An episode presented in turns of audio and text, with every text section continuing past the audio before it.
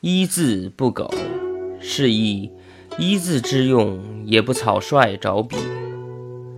唐代诗人高适，字达夫，他任两浙观察使时，过杭州清风岭，题诗云：“绝岭秋风已自凉，鹤翻松露湿衣裳。前村月落一江水。”僧在翠微开竹房。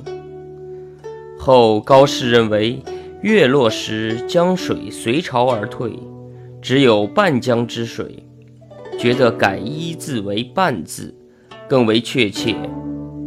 以后又来到清风岭僧舍，所笔改前诗。和尚说：“前月有一观过，称此诗极佳。”但一字不如半字，改意而去。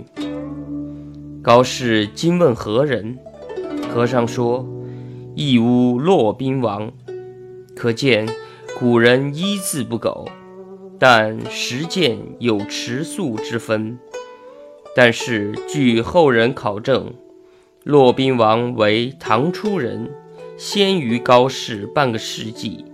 因此，诸人或所说的恐怕有误。